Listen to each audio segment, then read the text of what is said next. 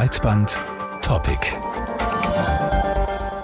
Seit Wochen ist die Causa Schlesinger Thema. Was als Recherche wegen Unregelmäßigkeiten bei einer Auftragsvergabe begann, hat sich rasch ausgeweitet. Diskutiert werden jetzt diverse Aspekte rund um die mittlerweile zurückgetretene RBB-Intendantin Patricia Schlesinger, mutmaßliche Compliance-Verstöße, Vorwürfe wegen Dienstwagenrabatten, Gehaltsboni, private, aber vom RBB finanzierte Abendessen, Flugreisen. Mittlerweile, da muss man von einem Skandal sprechen. Schlesinger hat erst den ARD-Vorsitz, dann den RBB-Intendantinnenposten aufgegeben. Eine enge Vertraute aus der Geschäftsleitung wurde abberufen.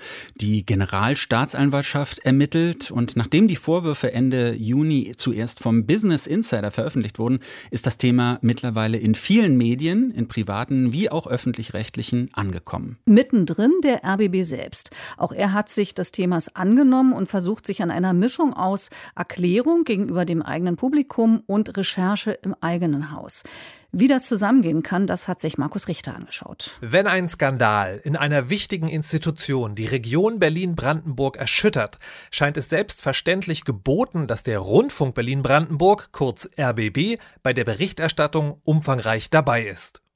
Wie sich zeigt, gilt das auch, wenn das eigene Haus betroffen ist, wie im Fall der Vorwürfe gegen die mittlerweile Ex-Intendantin Patricia Schlesinger.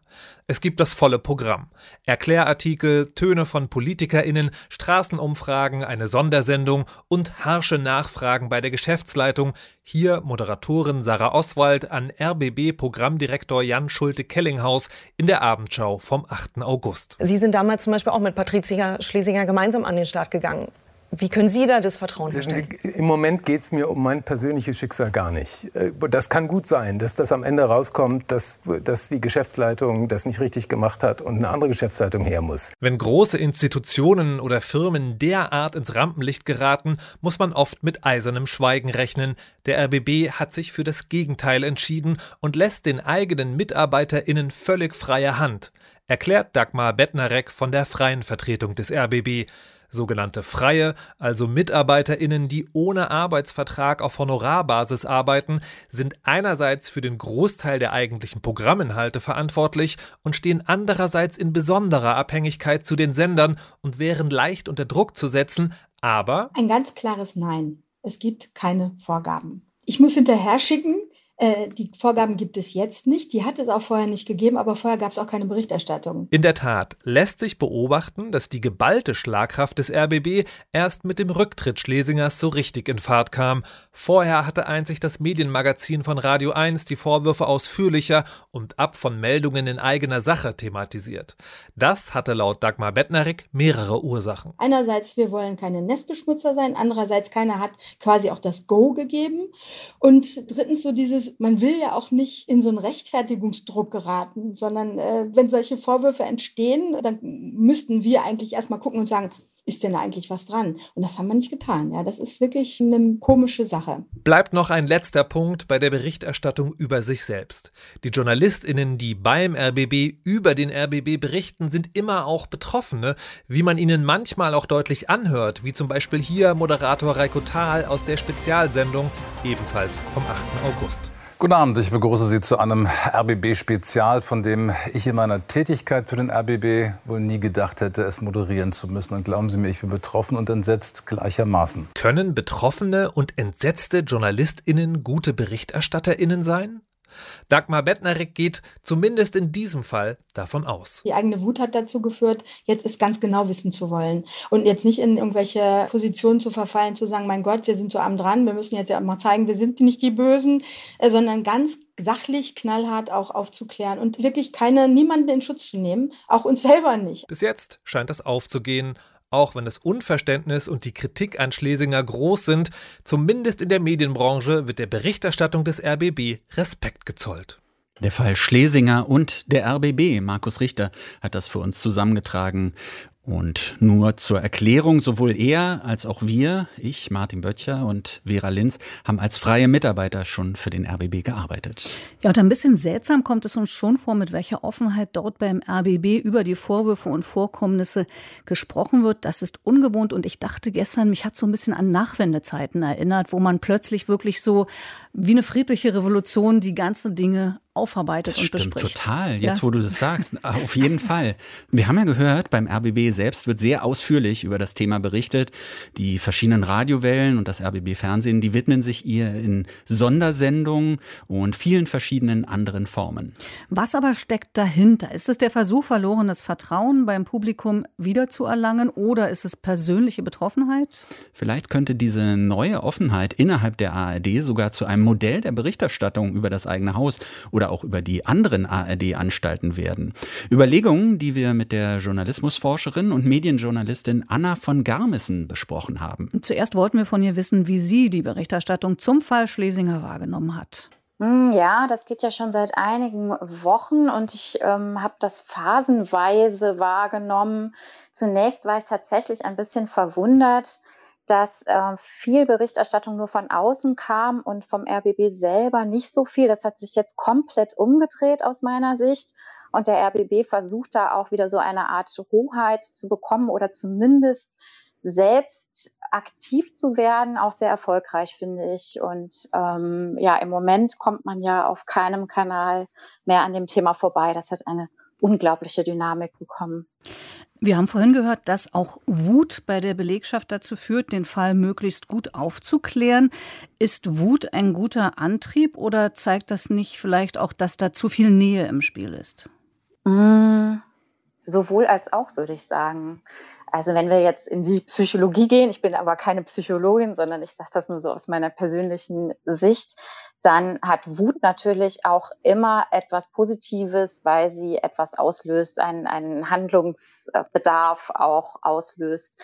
Aber natürlich ähm, ist Wut als journalistischer Ratgeber nicht zu empfehlen. Und deswegen ähm, würde ich auch sagen, braucht es ein großes Konzert der Begleitung und eben nicht nur die eigene Aufarbeitung, die ist auch wichtig und den eigenen Journalismus im Hause, der sich damit auseinandersetzt, sondern es braucht natürlich auch externe Stellen und ähm, den Blick von außen. Und da kann man auch nicht zu viel erwarten, weil es ja da auf jeden Fall Rollenkonflikte gibt. Hm, Aber beim RBB, da klingt das ja im Augenblick so, als wären diese Rollenkonflikte außer Kraft gesetzt worden. Die MitarbeiterInnen dort berichten, sie dürften im Augenblick wirklich alles fragen und alles machen zu dieser Causa. Ähm, wenn wir nochmal auf diese Wut zurückkommen, eine heftige Emotion, aber Themenfindung läuft ja nie komplett emotionslos ab. Was würden Sie denn sagen? Was ist der Unterschied zu, zu einer normalen Redaktionskonferenz, wo Themen eingebracht werden? Äh, weil die Leute sie aus so verschiedensten Gründen wichtig finden und jetzt so einer emotionalen Betroffenheit? Also ich sehe da schon einen sehr großen Unterschied und ich finde auch, dass es wichtig ist, das immer transparent zu machen und dazu zu stehen. Es führt natürlich kein Weg daran vorbei, dass auch die ähm, journalistischen Abteilungen im RBB sich jetzt mit dem Thema beschäftigen und ich finde, das machen sie auch großartig. Aber ähm, auf der anderen Seite bezeichnen sie selber die Situation ja als bizarr und äh, man merkt ihnen den Ärger und den Unmut an. Und ich finde auch, dass es einen gewissen Druck ausübt, weil ähm, es ja ganz verschiedene Erwartungen jetzt auch gibt an die RBB-JournalistInnen seitens ihrer Kolleginnen zum Beispiel, seitens des Publikums auch. Und natürlich, ähm, selbst wenn es so ist, dass das offiziell außer Kraft gesetzt ist, das glaube ich auch sofort, ähm, gibt es aber doch immer noch innere Haltungen, Emotionen, äh, Sympathien und so weiter, die man auch gar nicht abstreiten und verdecken kann. Also das ist schon eine ganz schwierige Geschichte, finde ich. So gut die Berichterstattung jetzt auch wirkt, richtig groß, Sie hatten es auch erwähnt, wurde sie erst mit dem Rücktritt Schlesingers und die RBB-Freienvertreterin Dagmar Bednarek sagte auch, und da kommt eine weitere Emotion mit ins Spiel, dass man ja nicht Nestbeschmutzer sein möchte. Gibt es eine Art Decke, wie viel Berichterstattung über das eigene Haus wirklich möglich ist? Das ist eine gute Frage, die ich so ad hoc nicht beantworten kann, beziehungsweise die vielleicht immer äh, in den Einzelfällen beantwortet werden muss. Und ich glaube, der RBB betritt da auch in gewisser Weise Neuland. Also mir ist kein Fall bekannt, in dem dann doch so schonungslos und offen ähm, Kritik geübt wird, in dem ein eigenes Rechercheteam eingesetzt wird, ganz öffentlich. Ähm, wir kennen den Spiegelfall, wo das ähm, erstmal intern gemacht wurde und dann wurde erst an die Öffentlichkeit getreten. Also insofern, äh, ich bin sehr gespannt auf die Ergebnisse. Wo jetzt der Deckel ist, weiß ich nicht. Äh, ich denke schon, dass vieles noch rauskommen wird. Ich glaube aber auch, dass wir uns noch mittendrin befinden und die Dynamik sich noch verschärfen könnte und dass es dann vielleicht doch auch Konflikte geben könnte, wenn es dann darum geht, dass man die eigenen KollegInnen äh, ja als Berichterstattungsgegenstand auch hat.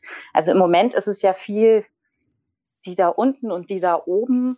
Und da hat man das Gefühl, ja, das, das sei eine Recherche wie jeder andere auch. Aber ich glaube, es könnte doch noch weite Kreise ziehen. Und dann könnte es schon sein, dass der eine oder die andere in Konflikte gerät. Der Fall Relotius beim Spiegel, den Sie angesprochen haben, da ging es ja darum, dass ein Reporter seine Geschichten quasi erfunden hat. Der hat also gelogen, die Leute belogen. Der Fall Schlesinger ist ja in dem Sinne erstmal ja kein journalistischer Fall, also jedenfalls ursprünglich gewesen, aber jetzt die Aufarbeitung ist natürlich eine journalistische. Was würden Sie denn sagen? Was ist die Motivation dahinter, dass der RBB auf einmal sich so öffnet und, und diese Berichterstattung über das eigene Haus so zulässt? Also ich sehe da verschiedene Motivationsgründe, die eine Rolle spielen könnten. Das eine ist natürlich die eigene Reputation retten, überhaupt den eigenen journalistischen Kern retten, weil jetzt natürlich viele Mitarbeitende in Sippenhaft genommen worden sind mit dem, mit den Verfehlungen vielleicht von nur einer oder von wenigen Personen. Das wird sich ja alles noch herausstellen und muss auch erst noch erhärtet werden. Äh, zum anderen auch das Signal in die eigene Belegschaft. Wir ähm, lassen uns jetzt hiervon auch nicht unterkriegen und wir machen unseren Job und wir machen den Job gut.